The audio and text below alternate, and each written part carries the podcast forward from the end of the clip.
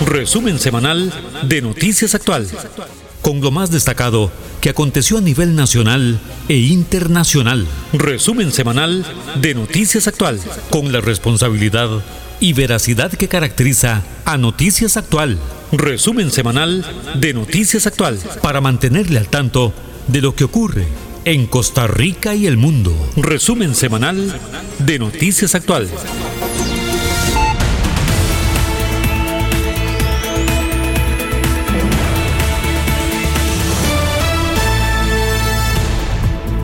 Gracias, buenos días. Iniciamos este resumen semanal de Noticias Actual hoy, sábado 8 de mayo 2021.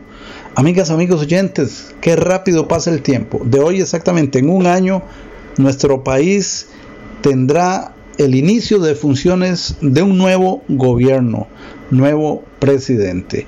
Es eh, cuestión de eh, pocas semanas y tendremos definidas las convenciones, sobre todo de los partidos Liberación Nacional, Partido Unidad Social Cristiana, para determinar de ellos quién va a ser el candidato, pero también hay otras agrupaciones políticas que han planteado nombres eh, y que no van a convención, pero ya tienen sus candidatos y el resto del año seguirá en política. La verdad es que este país siempre está en política. Termina un gobierno, asume otro, a los tres días ya uno le va viendo el tono, el enfoque que lleva al gobierno y por supuesto que ya después de 100 días ya se sabe qué estilo tendrá ese gobierno. Sabemos que este eh, último gobierno ha sido complicado eh, no solo por su forma de gobernar, sino también por condiciones internas y exógenas, externas. La pandemia definitivamente que hay que mencionarla. Pero bueno, de hoy en un año el país tendrá en las instituciones nuevos jerarcas, tendrá eh, bueno, la verdad es que eh, se da una especie de traspaso. Eh, suponemos que va a haber segunda ronda porque viendo las investigaciones sobre simpatía o apatía hacia los políticos gana el segundo vocablo, la apatía. Ya no se cree en partidos políticos desde hace tiempo, ya no se cree. Y ahora tampoco en nombres. Así es que, como dice por ahí una conclusión de una investigación, creo que es la del CIEP, eh, podría ser el resultado del nuevo presidente de accidentes, de un accidente, de un fenómeno social que se dé conforme una situación que ocurra inesperada en ese, en ese proceso ya casi que en boca de urna y que le dé vuelta al asunto y que quede quien menos creían que iba a quedar, como ha ocurrido en las últimas dos administraciones.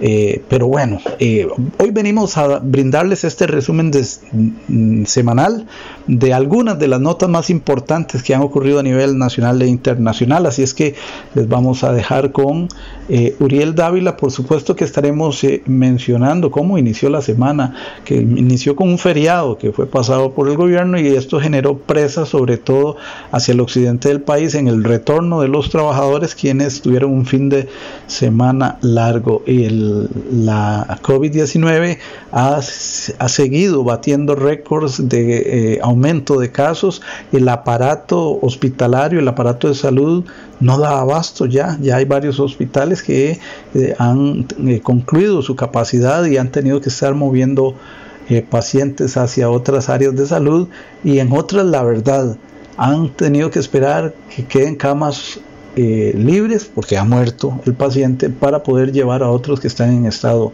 eh, críticos. Problemas con el arroz, para algunos ah, va a haber desabastecimiento, el gobierno dice lo contrario.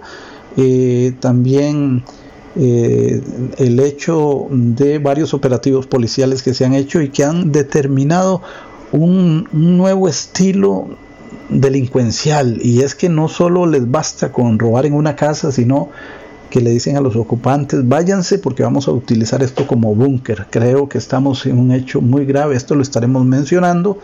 También nuevos decomisos eh, de droga. Y bueno, es parte de lo que tendremos en este resumen semanal. Sin más preámbulo, vamos a ir entonces con Uriel Dávila. Bernie Vázquez les reitera los muy buenos días. Adelante. Gracias Bernie, gracias amigos y amigas. Iniciamos como cada sábado a las 7 de la mañana el resumen semanal de Noticias Actual, semana del lunes 3 al viernes 7 de mayo. Hoy incorporaremos en este informe semanal de Noticias Actual al ingeniero Marco Fidel Vargas, gerente del nuevo proyecto ambiental y de saneamiento que inicia obras en el área metropolitana una obra multimillonaria a cargo del Instituto Costarricense de Acueductos y Alcantarillados. En nuestra sección a fondo, hoy abordamos a fondo el papel fundamental que debe asumir el profesional en salud ocupacional ante la situación de riesgos en las empresas, con nuevos desafíos ante nuevas condiciones en el ambiente de trabajo. El análisis con la directora del Consejo de Salud Ocupacional, doña Gabriela Valverde. En la voz editorial emitimos hoy nuestra percepción de la situación que prevalece a lo interno del Partido Liberación Nacional de cara a la convención del próximo 6 de junio Voz editorial con nuestro director Bernie Vázquez González. Y por supuesto, las notas que destacaron en Costa Rica y el mundo. Bienvenidos, bienvenidas al resumen semanal de Noticias Actual por los 107.1 de Radio Actual, la FM de Costa Rica. Con las notas más destacadas de la presente semana, este es el resumen semanal de Noticias Actual.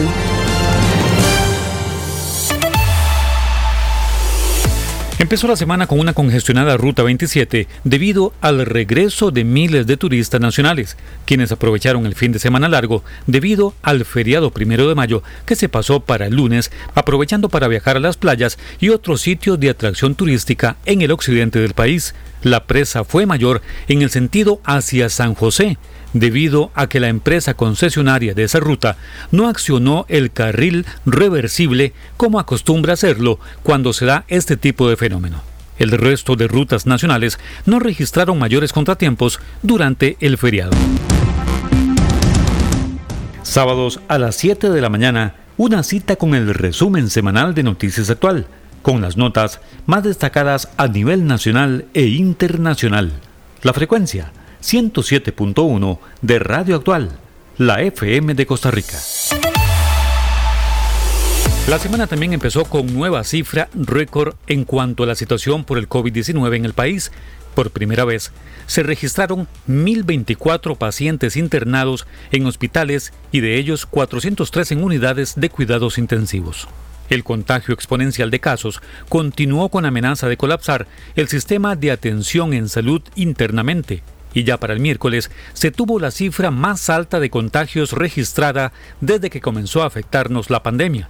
Un total de 2.555 casos ese día, con 1.223 pacientes hospitalizados y 405 en unidades de cuidados intensivos. Además, la situación de disponibilidad de camas experimentó una situación dramática, dado que para esa fecha habían cerca de 65 pacientes por COVID-19 esperando por un traslado hacia alguna de las unidades de atención donde quedara desocupada alguna. En algunos casos, se ha dado tiempo que fallezca un paciente para ubicar en la cama a otro en condiciones también críticas. Con espacio de opinión, noticias, deportes y entretenimiento, esta es Radio Actual 107.1 la FM de Costa Rica.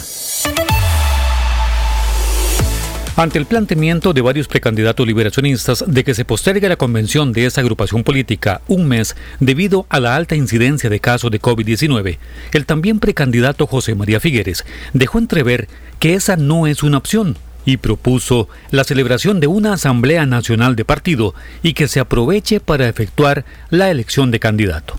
Poco después surgieron las reacciones de los demás aspirantes a la candidatura, con un rotundo no a la idea del expresidente Figueres. En otras argumentaciones se indicó que de esa forma se estaría impidiendo efectuar una elección democrática, es decir, con la participación libre de los ciudadanos. Incorporamos en este informe semanal de Noticias Actual al ingeniero Marco Fidel Vargas, gerente del nuevo proyecto ambiental y de saneamiento que inicia obras en el área metropolitana. Una obra multimillonaria a cargo del Instituto Costarricense de Acueductos y Alcantarillados.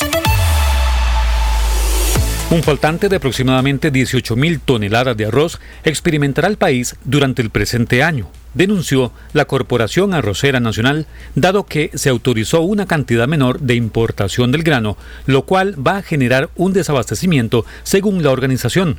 Los arroceros criticaron que la situación se ha tornado más delicada desde que se conformó una comisión interministerial para estudiar el tema y más bien lo complica. Expresaron que debe ser únicamente el Ministerio de Agricultura y Ganadería el ente que debe evaluar técnicamente las solicitudes del grano que hace la corporación. No obstante, el gobierno emitió luego un comunicado en el que contradijo a Conarroz, indicando que no es cierto que se haya negociado una importación cercana a las 50.000 toneladas. Agregó que más bien exhorta a los productores de arroz nacionales a que sigan sembrando y que de esa manera se pueda contrarrestar el alto precio del grano a escala internacional. En la voz editorial, emitimos hoy nuestra percepción de la situación que prevalece a lo interno del Partido Liberación Nacional de cara a la convención del próximo 6 de junio. Voz editorial con nuestro director, Bernie Vázquez González. Tras la escogencia del nuevo directorio legislativo el pasado fin de semana, en el que fue nombrada presidenta la legisladora liberacionista Victoria Hernández, el Congreso escuchó el tercer informe de labores emitido por el presidente de la República el día martes. El mandatario repasó algunos temas de manera muy superficial, como el del empleo, recordando que desde antes de la pandemia este rubro ya experimentaba un porcentaje mayor a 10 y que tras la incidencia de la crisis sanitaria hizo que llegara hasta un 24,4%. No obstante, destacó que el gobierno ha logrado bajar esas cifras hasta un 18,5%. Sin embargo, se le criticó que no emitió ningún plan o estrategia concreta para impulsar el empleo, tema que sigue siendo un grave problema para reactivar el país. El informe sí puso énfasis a las acciones que se han generado en el sector turismo, industria sensiblemente golpeada por la pandemia, así como las acciones positivas del ente emisor, el Banco Central de Costa Rica, para generar liquidez en los bancos y que estos pudieran ampliar plazos de pagos y readecuar deuda principalmente a los empresarios. También privilegió la incursión del país en la denominada Estrategia Económica Territorial 2020-2050 como parte de la reactivación del país. No obstante, argumentos como estos fueron luego criticados por legisladores quienes le recordaron que es hoy, que es ya, que es en este momento que hay que hacer por la reactivación. En cuanto al déficit fiscal, el presidente atribuyó a gobiernos del pasado la falta de responsabilidad, así como la creación de inconvenientes convenciones colectivas y las deficiencias en el cobro de impuestos a los sectores, y que ahora genera una situación tirante. Para muchos, el mandatario se lavó las manos con el tercer informe de labores. En nuestra sección a fondo, hoy abordamos a fondo el papel fundamental que debe asumir el profesional en salud ocupacional ante la situación de riesgos en las empresas, con nuevos desafíos ante nuevas condiciones en el ambiente de trabajo. El análisis con la directora del Consejo de Salud Ocupacional, Gabriela Valverde. Una serie de hechos delincuenciales atendidos en las últimas semanas por varias policías de nuestro país ha encendido las alarmas en torno a una nueva forma de delinquir que lesiona sensiblemente nuestro sistema de libertades. Se trata de la denominada Banda de los Lara, dedicada a la venta de drogas en la provincia de San José. Trascendió que en varias oportunidades, tras irrumpir en una propiedad y donde han sustraído valores mediante amenazas y agresiones, antes de retirarse, advierten a los presentes que deben desocupar el inmueble, dado que ellos lo utilizarán como búnker, sea sitio para almacenar drogas, armas, coordinar más actos delictivos, entre otras posibilidades.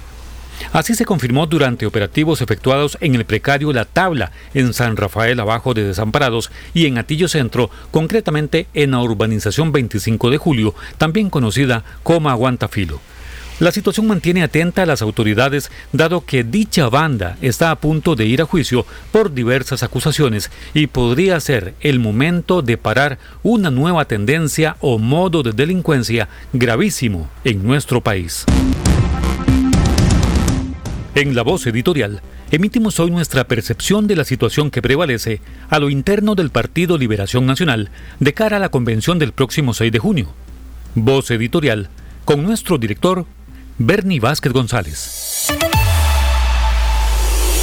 Esta semana hubo dos decomisos de droga. Uno nuevamente en la terminal de Moín, Limón en APM Terminal, con poco más de 100 kilos que fueron camuflados en la parte exterior de uno de los buques en el que, mediante escaneo, fue ubicado el alijo. El otro cargamento corresponde a la incautación de 547 kilos de cocaína en una embarcación tripulada por dos colombianos y un ecuatoriano a unas 45 millas de Punta Urica. En esta ocasión, con la participación de autoridades estadounidenses, más el Servicio Nacional de Guardacostas y autoridades judiciales del Cantón de Corredores, se logró impedir el desplazamiento del grupo infractor e incautar la mercadería. Sábados a las 7 de la mañana, una cita con el resumen semanal de Noticias Actual, con las notas más destacadas a nivel nacional e internacional. La frecuencia 107.1 de Radio Actual la FM de Costa Rica. Bueno, y al tiempo que la representante de los centros de educación privada de nuestro país, la señora Giselle Betancourt, se mostró de acuerdo con la decisión del Ministerio de Educación Pública de mantener la enseñanza presencial pese al alarmante pico de casos nuevos de contagio de COVID-19 en el país, un grupo de padres de familia de estudiantes de uno de los centros educativos privados del Cantón de la Unión pidieron al Tribunal Contencioso Administrativo que aplique una medida precautoria a fin de que se suspenda la realización de la prueba Prevista para este mes a alumnos de primaria. Consideraron que los estudiantes no están preparados para dicha prueba y que someterlos a estos exámenes podría atentar contra su salud y la de sus familiares, y a la postre podrían perder el curso lectivo. La diligencia se efectuó mientras las autoridades del Ministerio de Educación procuraban hacer alguna modificación al curso, dada la presión de varios sectores para que se suspenda mientras baja la curva de casos nuevos pandémicos. Me gusta hacer antes industriales. Me gusta hacer lo que es cocinar. En la Asociación Nacional de Atención Múltiple para Personas Excepcionales, creemos que la discapacidad no está en la mente, sino en la falta de oportunidades. El aporte que da la Junta de Protección Social es sumamente importante. ¿Por qué? Porque nos equipa. Si nos dan todos los equipos, nosotros podemos desarrollar habilidades en nuestros usuarios. Minor ya hizo las vocales, ¿verdad, A veces las personas se ven limitadas por eso, por los recursos. Entonces, para los padres de familias es una bendición. Me gusta venir a NAPE para socializarme con mis compañeros, entonces yo me siento muy contenta y aceptada aquí. Excelente. Gracias a la Junta de Protección Social podemos llevar felicidad, realización y autonomía a todo este tipo de población. El bien que haces hoy regresa a vos siempre. Junta de Protección Social, para hacer el bien juntos. Gracias por su sintonía, Noticias Actual con informativos cada hora, por Radio Actual 107.1, la FM de Costa Rica.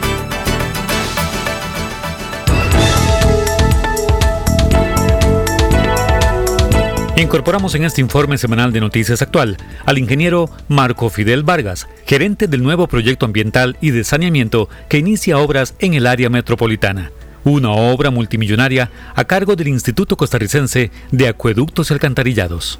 Bien, aquí en el resumen semanal de Noticias Actual incorporamos eh, muy apretada una síntesis de un gran proyecto multimillonario para el saneamiento ambiental de la gran área metropolitana. Tenemos al gerente de, eh, de este proyecto, eh, don Marco Fidel Vargas Quiroga, quien de manera muy resumida nos da los valores, el costo y cómo se adiciona esta etapa otra más, como es el proyecto del transvase, como fue en 2015 la construcción de la planta, los tajos, y todo esto en conjunto nos va a dar más salud. Adelante. Muchísimas gracias. Eh, con, los proyectos que estamos ejecutando eh, ahora, le damos continuidad a las inversiones previas de la planta de tratamiento y todas las obras de trasvase. Hemos eh, construido ya redes nuevas y hemos mejorado la condición de, las redes existentes deterioradas y ahora el énfasis eh, lo aplicamos en la rehabilitación del sistema eh, existente de las tuberías principales que hacen ese transporte de las aguas usadas, contaminadas, eh, que van camino hacia la, hacia la planta de tratamiento. Este proyecto solo en inversión directa ronda los 490 millones de dólares. Hemos superado ya la, inversión eh, a la fecha de 200 millones de dólares. más tenemos eh, poco más de 100 millones en ejecución actualmente. Continuaremos eh, trabajando en, estas obras con tecnología de punta. En, este proyecto el AIA ha innovado en tecnología. esto nos ha permitido reducir el impacto de un proyecto tan invasivo en, la ciudadanía y, esperamos que que la, ciudad de San José pueda resolver su problema ambiental eh, con este primer paso. Yo creo que vamos en la dirección correcta y, también muy importante eh, los esfuerzos privados para hacer las conexiones domiciliarias. Eh, ya a partir del año 2022 vamos a ir teniendo zonas que se van a poder empezar a conectar los habitantes. Lo han estado esperando mucho, por ejemplo en la zona de Moravia y Vázquez de Coronado, donde hay tuberías construidas desde hace algunos años, pero que no se han podido conectar. Con las obras que estamos ejecutando actualmente, venimos a avanzar fuertemente en esas posibilidades de conexión. Bien, eh, estaremos expectantes y daremos seguimiento a ese eh, proyecto. Inclusive estamos hablando de cientos de cientos de kilómetros de tubería, cambiar tubería vieja por tubería nueva, pero no es solo eso, es más complejo. Correcto. Eh, estamos sustituyendo 130 o mejorando la condición en 130 kilómetros de tuberías existentes y además estamos añadiendo más de 180 kilómetros de, tuberías eh, nuevas. Bien, agradecerle a don Marco Fidel Vargas Quiroga, el gerente de este proyecto, eh, que implicará definitivamente mejor ambiente y saneamiento para eh, la capital y que este conocimiento luego se podrá estar reproduciendo en otros proyectos para el resto del territorio nacional. Continuamos con más de este resumen semanal de Noticias Actuales. Cada sábado al ser las 7 de la mañana, le presentamos el resumen semanal de Noticias Actual con lo que destacó en la semana que finaliza. Gracias por su sintonía. 107.1 de Radio Actual, la FM de Costa Rica.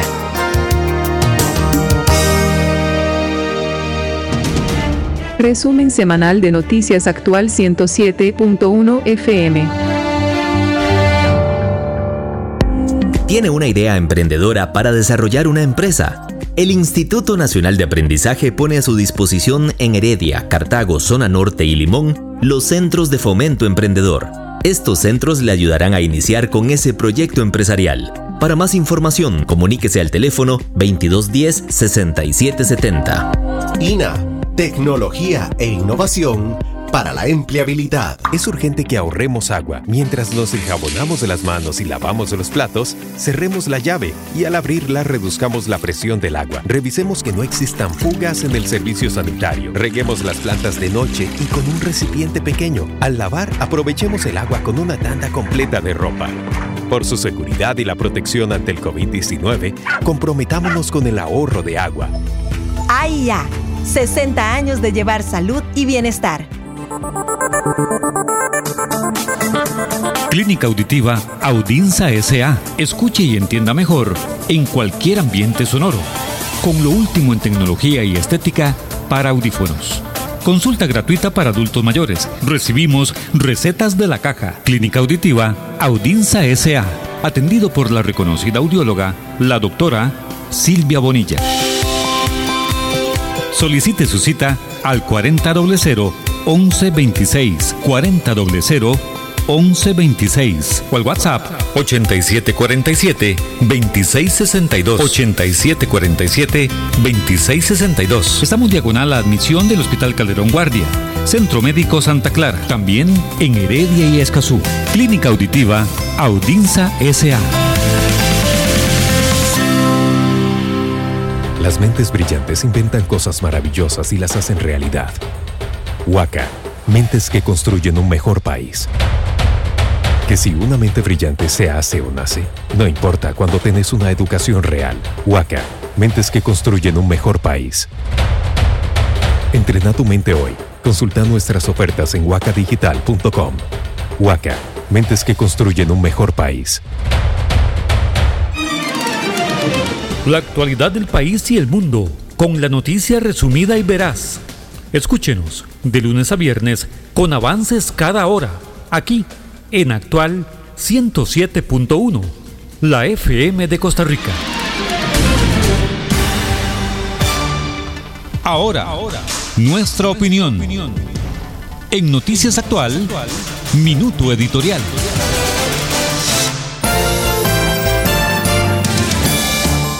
Se equivocó don José María. Sería el título para esta voz de opinión, esta voz editorial, en relación con lo que está ocurriendo a lo interno del Partido Liberación Nacional. Es claro, público y notorio que don José María Figueres Olsen quiere volver a ser presidente. Lo evidenció de manera expresa y rotunda en la última campaña presidencial, cuando pretendía ser el candidato por la agrupación verde y blanca, y estaban en esa justa, en esa competencia entre él y Antonio Álvarez de Santi, en un bochornoso comportamiento en el balcón verde. La noche siguiente al escrutinio de quién ganaría entre él y Álvarez de Santi para ser el candidato, hubo expresiones radicales de Antonio Álvarez, quien dio a entender que le estaban robando las elecciones. Y don José María pidiéndole calma a Álvarez, porque en cuestión de horas se solucionaría el asunto de la cantidad de votos. Aquello más bien encendió la mecha y vino una rueda de prensa matutina al día siguiente y si bien Figueres Olsen trató de explicar y aclarar a la prensa, quedó claro que hubo prácticamente una rencilla. Posterior a ello no se escuchó de que alguien ofreciera disculpas. Bueno, había un interés intenso de don José María por ser el candidato y no lo logró. Estamos ahora en esta campaña de cara a la elección del próximo año, a la presidencia de la República, y nuevamente el Partido Liberación Nacional está en esa justa, en esa competencia para conocer quién será el candidato. Decimos en este editorial, don José María se equivocó. Es evidente que nuevamente quiere ser presidente, pero ha empezado mal. Hace unos años en otra campaña política y bastantes años atrás, en los primeros días prácticamente de 1994 año en el que sí logró ser presidente de este país, don José María Figueres Olsen ingresó al tercer piso del edificio Galería de la Paz allá por Avenida Segunda y de inmediato llegó hasta donde el grupo de trabajadores tenía un pequeño aposento para tomar café. Ahí prácticamente le robó la mitad de un tostel, un gato, a Crisia Vargas, la recepcionista del Radio Periódicos. Radio Periódicos Reloj, el legendario. Ver a aquel hombre comerse la mitad del tostel de Crisia con un sorbito de café, bajar después de conversar con el director, nuevamente a Avenida Segunda, y ser seguido prácticamente escoltado por una multitud de ciudadanos simpatizantes de su tendencia que lo llevaron hasta unos 100 metros más en dirección noreste hasta la esquina de los grandes acontecimientos, a Radio Monumental para seguir ahí con su actividad proselitista. Era un hombre de masas, era un hombre que se evidenciaba pueblerino, un hombre que decía rozarse con la gente de pueblo y ganárselo. Y ganó. Y fue el presidente. 1994-1998. Hoy tenemos a un José María Figueres Olsen, al parecer más preparado, con mayor roce internacional y con la experiencia de haber sido presidente, con algunos cuestionamientos que para muchos no quedó claro porque hubo un tiempo de prescripción para poder conocer a fondo si hubo alguna anomalía con unas comisiones por una transacción multimillonaria con una entidad eh, extranjera. Lo cierto es que, y en eso hay que ser claro, nunca hubo una acusación formal contra el expresidente. Ahora se une Antonio Álvarez de Santi a Figueres Olsen y entre ambos se dan cuenta que a lo interno del Partido Liberación Nacional, si conjuntan los seguidores de cada una de estas tendencias, hay mayoría para tomar decisiones en los procesos internos de la agrupación política verde y blanca.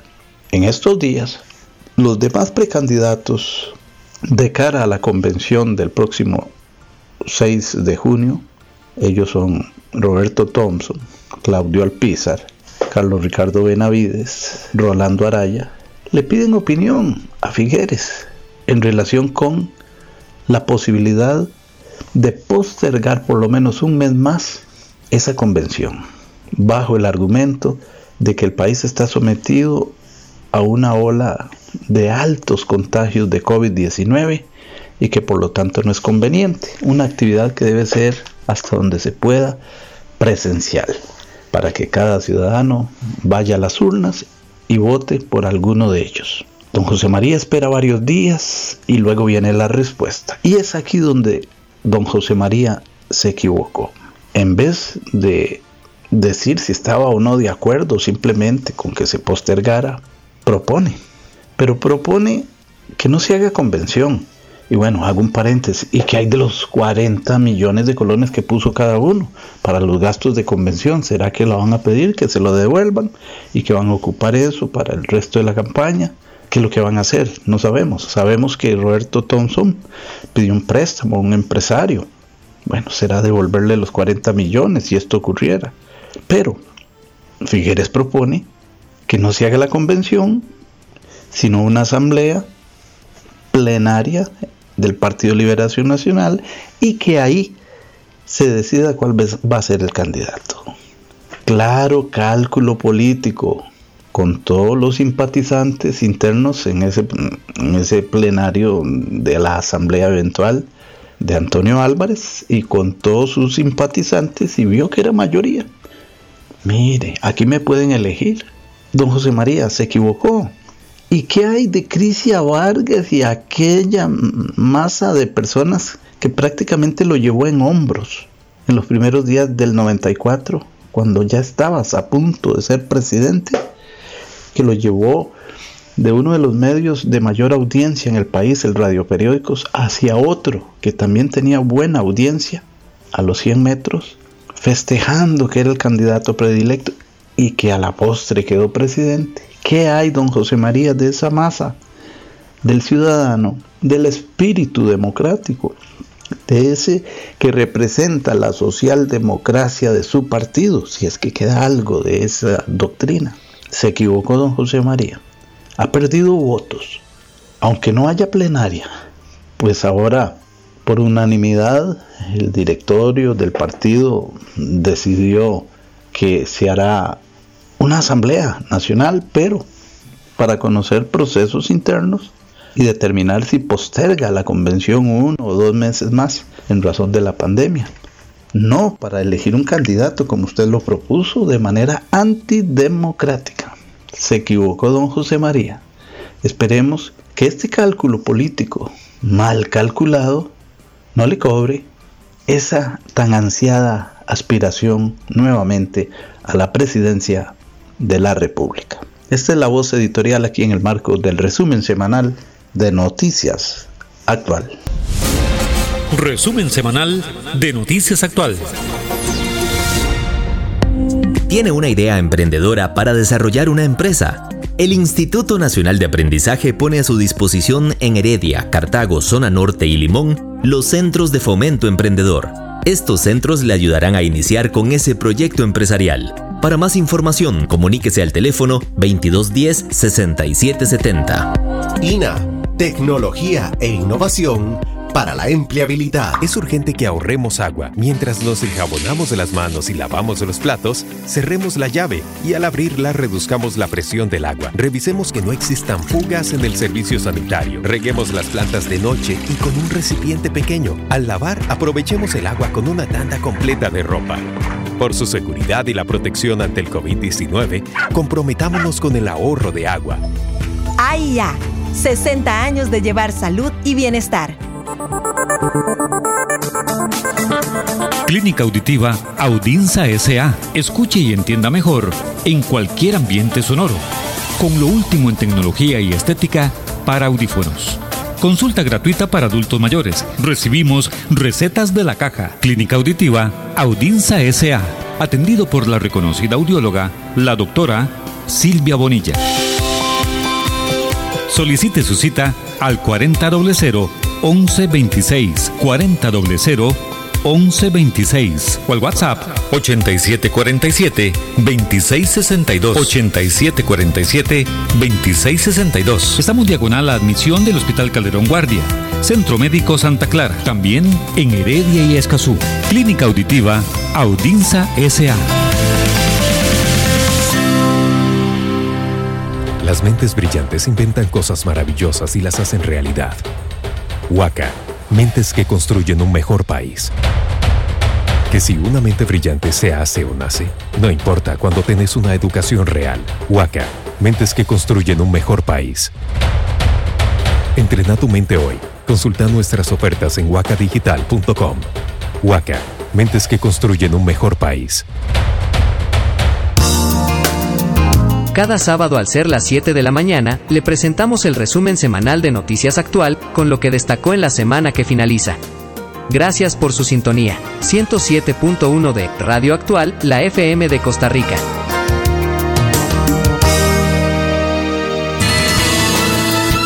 A fondo, la opinión de nuestros invitados en los temas de actualidad. A fondo Comentarios, artículos editoriales, análisis y discusiones en A Fondo. Gracias. Eh, de nuevo, muy buenos días. Y en esta sección a fondo, hoy hemos escogido un tema eh, para tratarlo a fondo, de sumo interés y que es una realidad. El tema de la salud ocupacional. Recién el Consejo de Salud Ocupacional, que es una dependencia del Ministerio de Trabajo y Seguridad Social, concluyó eh, su participación, inclusive organización de varias actividades en el marco de esa Semana de Salud Ocupacional que todos los años se desarrolla en nuestro país.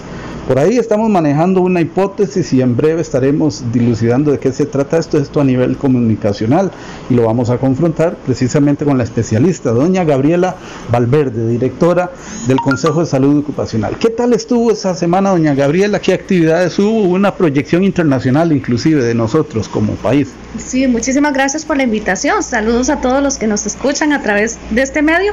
Correcto, del 26 al 30 pues celebramos para nosotros una semana importantísima en nuestro país, que es la Semana de Salud Ocupacional, enmarcada dentro del Día Mundial de la Seguridad y la Salud Laboral. Este año con un tema importantísimo y muy enmarcado en la emergencia que estamos viviendo que tiene que ver con el COVID-19, porque el lema establecido por la OIT eh, se centraba en tres palabras, que era anticiparse, prepararse y responder ante la crisis.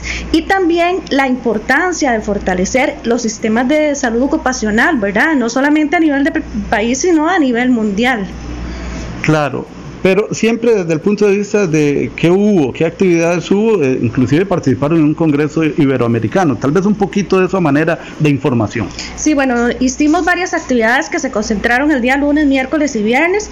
el lunes estuvimos con una mesa redonda sobre el tema turismo. Sabemos que el sector turismo ha sido uno de los más afectados y que hoy por hoy todavía sigue viviendo las afectaciones que le ha traído la enfermedad. Entonces, para nosotros fue muy rico pues contar con una mesa en la que participó el ministro ministro de Turismo, tuvimos representación, fue una mesa tripartita, tuvimos representación también de Canatur y un profesional en salud ocupacional que nos habló un poquito acerca de las medidas y cómo estaban trabajando ellos el tema a nivel de sector turismo. El día miércoles, obviamente, por ser el día de la celebración, tuvimos el acto protocolario con las palabras de los distintos miembros del Consejo y también representación de la OIT un poquito en la línea de qué significa para ellos pues la semana como tal y la importancia del tema. Eh, tuvimos una conferencia de de un experto internacional chileno que nos vino a hablar sobre la importancia de invertir en sistemas de salud ocupacional. Muy bueno, el señor fue una de las conferencias eh, de fondo más ricas que se desarrolló en toda la semana.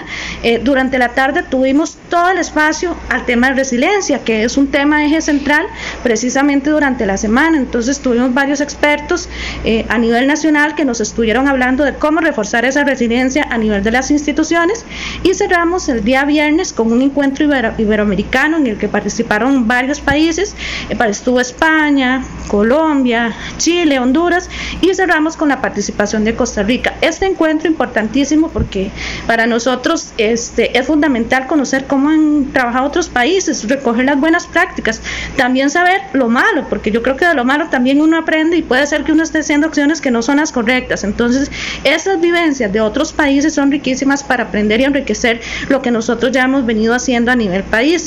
Y, cerramos con un tema colateral que nos trajo el COVID, que fue el teletrabajo. Cerramos con una mesa enfocada en el antes, en el durante y el después eh, del teletrabajo durante la pandemia. Bien, OIT lanza un lineamiento, eh, anticiparse, prepararse y responder. Ahora, eso ya lo incorporan ustedes mentalmente, bueno, y lo van plasmando poco a poco.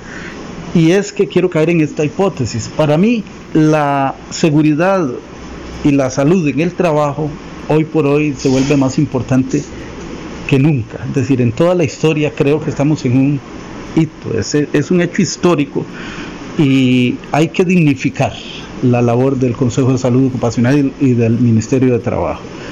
Tenemos que tener fortalecidos estos entes porque la población económicamente activa ahora tiene que ser resiliente, ya usted lo mencionó, y tenemos que incorporarlo de manera transversal en la actividad diaria.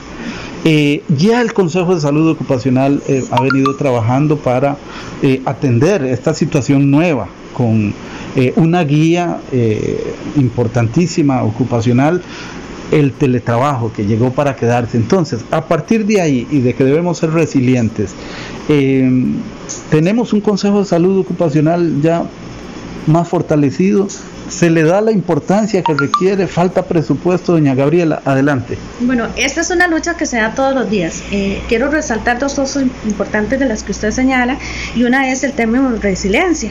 Es muy diferente la resiliencia que vos y yo podamos enfrentar como personas en lo individual y que cada uno lo enfrenta diferente eh, a la que enfrenta una organización. Porque ¿cómo enfrenta el tema de resiliencia una organización?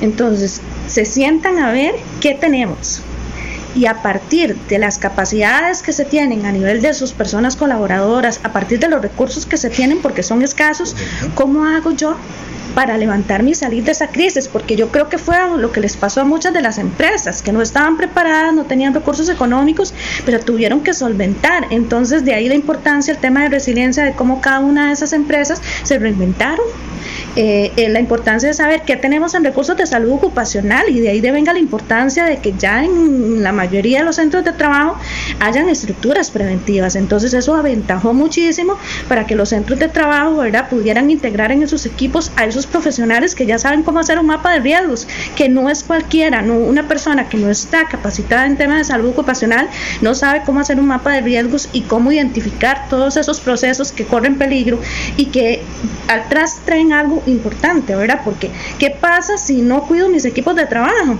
Tengo que cerrar mi empresa porque si hay un contagio, usted sabe cuáles son todos los lineamientos que hay que respetar del Ministerio de Salud, cuántos días tiene que estar cerrado, o sea, con qué tiene que cumplir. Y de acatamiento obligatorio. Es correcto. Entonces, frenar el proceso de producción en una empresa tiene un costo económico bastante alto, no solamente por lo que tenés que invertir en toda la limpieza y desinfección, sino lo que perdés en producción. Entonces ahí es donde radica la importancia del tema de salud ocupacional. Yo creo, ¿verdad?, que esto es una lucha de todos los días. El Consejo tiene 39 años de estar en Costa Rica y sé que el Consejo eh, no es lo mismo que era el día 1 a lo que es el día de hoy. Es una lucha que damos todos los días. Entiendo que todavía hay que trabajar más en el fortalecimiento fortalecimiento de las estructuras preventivas, comisiones y oficinas, el profesional de salud ocupacional debe empoderarse un poco más, debe empoderarse un poco más y entender eh, la importancia que radica su puesto, pero también la persona empleadora debe darle su lugar, porque tenemos también ocasiones en que, en, que no lo tienen como una oficina de salud ocupacional, sino que lo tienen bajo el mando de una gerencia o el mando de algún departamento que no lo dejan, que los, bueno, nos hemos encontrado casos de profesionales en salud ocupacional que están bajo el cargo de recursos humanos y los tienen haciendo planillas. Entonces aquí hay que repensar realmente la importancia en la labor que realiza este tipo de profesionales y darles lugar, porque fue un rol fundamental el que asumieron dentro del proceso de la crisis que estamos viviendo. Claro, doña Gabriela, y es que eh, he conocido que el, el proyecto de salud ocupacional de cada empresa debe estar a la par a la par de la gerencia, debe ser gerencial, debe estar en la cúpula, pero debe contar con el apoyo de la cúpula, eh, eh, porque si se lo dan a recursos humanos, si recursos humanos es bueno, para que cumpla el horario, vaya haciéndome una lista de trabajadores, Dios mío, hoy más que nunca se hace necesario contar con profesionales en salud ocupacional en, los núcleos de trabajo, doña Gabriela. Sí, aquí es importante tener presente que el mundo de trabajo cambia y ese fue el lema que nos trajo la OIT el año pasado. Ya este año, pues en la coyuntura que estamos fue otro, pero que el mundo del trabajo cambia y que los retos para las empresas son significativos en el ámbito laboral y aquí hay que centrarse en las personas trabajadoras. Otra de las cosas colaterales que nos ha traído, y lo quiero mencionar precisamente por lo que estamos diciendo, que ha traído la COVID, es el tema de los riesgos psicosociales y la salud mental. Eso es uno de los cinco riesgos más novedosos en el ámbito de la salud ocupacional y yo creo que lo estamos viviendo en un pico bastante alto en este momento, al igual que la pandemia. Entonces, las empresas necesitan pensar en sus personas trabajadoras y ya no desde el ámbito de accidentes laborales y otro tipo de enfermedades, sino de lo que le está causando a nivel mental este, a sus colaboradores que se traducen en baja producción y en una serie de cosas que están afectando a la población trabajadora en general. Y me vas a decir que cuando uno ve esos estados de, ira que tienen las personas que se bajan de un carro y se pelean con otro, para mí eso es un tema de salud mental, es un tema mayor y hay que ponerle cuidado la población trabajadora de cómo se está sintiendo en este momento, porque es un cambio que, que, prácticamente en 24 horas nos cambió, un cambio al que no estábamos acostumbrados, que nos encerró en cuatro paredes, que nos alejó de nuestros familiares, nos alejó de nuestras familias. Entonces, ¿cómo estamos gestionando nosotros de nuestros centros de trabajo para que todas esas personas trabajadoras tengan tranquilidad, se sientan seguros, se sientan en calma? Ahí radica también una gran importancia del rol que debe eh, ocupar en este momento las estructuras preventivas, la capacitación y la información. Sabemos que hay riesgos psicosociales y factores que, que, la organización no puede controlar, pero si hay temas de acompañamiento a nivel de charlas, a nivel de, de, capacitaciones y demás que la empresa puede asumir un poco para bajar el nivel de estrés que están viviendo sus colaboradores. Ahora, algunos dirían, el culpable es el teletrabajo, pero no, bueno, muchos eh, trabajadores siguen eh, en el centro de trabajo, otros en teletrabajo y de hecho parte del teletrabajo implica un poco más de estrés porque hay un medio rodeado hasta por los eh, niños que están eh, haciendo las tareas para el kinder y que hay que colaborarles, pero además estoy con esta tarea y, y aquello se vuelve más estresante, pero no es no es el teletrabajo el culpable de este problema psicosocial, podría ser parte. Ustedes vienen trabajando muy bien en teletrabajo, desde antes de la crisis, ya ustedes estaban trabajando. ¿Qué nos puede decir desde ese ángulo? Sí, bueno, hay que tomar en cuenta que el país venía avanzando muy bien con un marco jurídico donde se aprobó en el 2019 a finales una ley y ya se estaba trabajando en un reglamento, entonces el año 2020 era un año clave para la implementación del trabajo para hacerlo de la forma correcta. Entonces la idea era poder trabajar en un esquema de aplicación en las empresas, tanto del sector público como sector privado, de la forma correcta. Pero la pandemia nos atropelló, nos atropelló y nos mandó a trabajar en casa, más que teletrabajo nos mandó a trabajar en casa. Entonces eso fue un reto muy grande eh, para nosotros como Consejo de Salud Ocupacional. Se nos generó mucha alerta de la forma en que estaban trabajando las personas porque teníamos gente que estaba trabajando en la cama, gente que estaba trabajando en bancos de la cocina, en sillones, inclusive hasta en el suelo.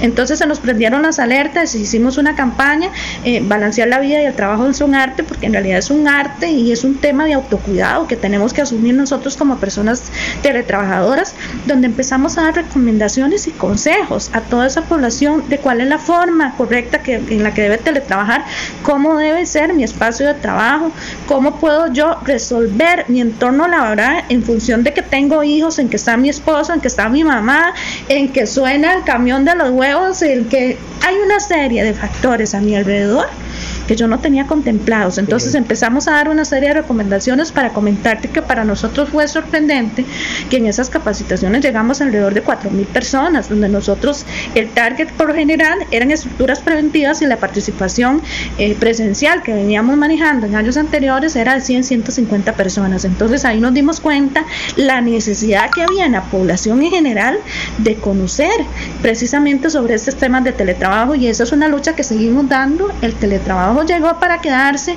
y hay un reto muy grande para que se vea lo positivo del teletrabajo y no lo negativo, para hacerlo de la forma correcta y seguir dándole recomendaciones a toda esa población trabajadora de cómo puedo hacer para trabajar de la forma correcta cuidando mi bienestar físico. Las campañas informativas eh, siguen. Sí, correcto. Bueno, este mes de mayo vamos a estar replicando en redes eh, eh, con un link al material que ya tenemos sobre la campaña de teletrabajo. Recordar que tenemos una guía, que tenemos videos eh, sobre cómo teletrabajar adecuadamente, videos sobre ergonomía, sobre salud mental. Tenemos infografías, entonces estamos recordándole a la población en general que todo este material está a disposición para los centros de trabajo, que pueden utilizarlo. Entonces, el mes de mayo vamos a estar trabajando en esta línea. Vamos a estar haciendo algunas charlas y algunos Facebook Live para aclarar dudas, sobre todo en aquellas que más surgen en la población en general. Entonces, para que nos sigan a través de nuestras redes sociales como Consejo Salud Ocupacional y visiten nuestra página web, www.cso.go.cr.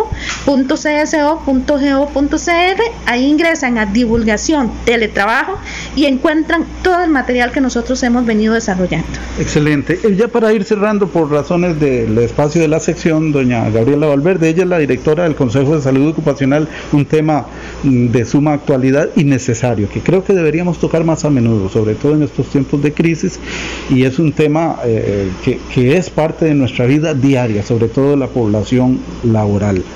Doña Gabriela, ¿cómo está ese apoyo, doña Silvia Lara? ¿Cómo está ese apoyo del gobierno central? Eh, o nos tienen un Consejo de Salud Ocupacional como una cenicienta, como ha ocurrido en otros años? No, vamos a ver, el, Consejo de Salud Ocupacional ha, ha, tomado mucha relevancia durante los últimos años, se ha posicionado muy bien a nivel país, hace falta más, hace falta más, pero yo creo que vamos en la ruta correcta.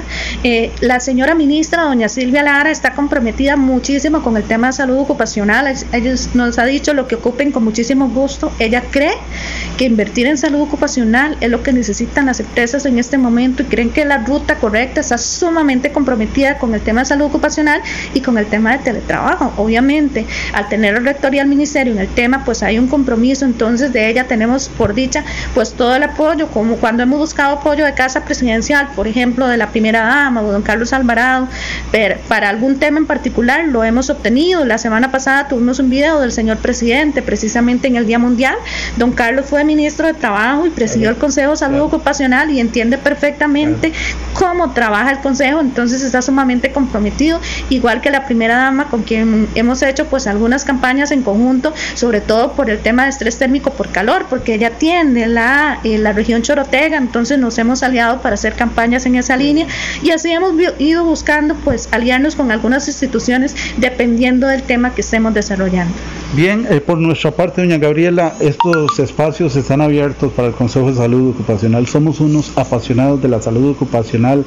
Vivimos enamorados de esta área del trabajo porque de alguna manera nos hemos formado, si bien estamos en el marco de noticias, pero es que es noticia lo que ocurre a un eh, trabajador cuando se incapacita. Pero ¿por qué no que sea noticia cuando no se incapacita? durante muchos años, ¿verdad? Cerramos de esta manera. Sí, correcto. También hay que premiar las buenas prácticas. Yo, bueno, ahí hacerle una cuña al INS tiene un programa de, premiación eh, a las empresas que reducen sus accidentes laborales. Yo creo que también hay que reconocer el esfuerzo que hacen los centros de trabajo precisamente para tener una línea de acción en, salud ocupacional de tal forma que, que, se reduzcan los accidentes y las enfermedades laborales. Entonces, un reconocimiento pues a todos estos centros de trabajo trabajo todos esos profesionales que han venido dando una lucha durante el último año, porque en realidad no es un esfuerzo menor, es un esfuerzo mayor. Agradecerles el espacio y quedamos a las órdenes en otro programa para seguir hablando pues de este tema tan importante. Con mucho gusto, ella es Gabriela Valverde, directora del Consejo de Salud Ocupacional aquí en A Fondo en el marco de resumen semanal de Noticias Actual. Uriel Dávila Ordiñana continúa con más. Adelante. Resumen semanal de Noticias Actual.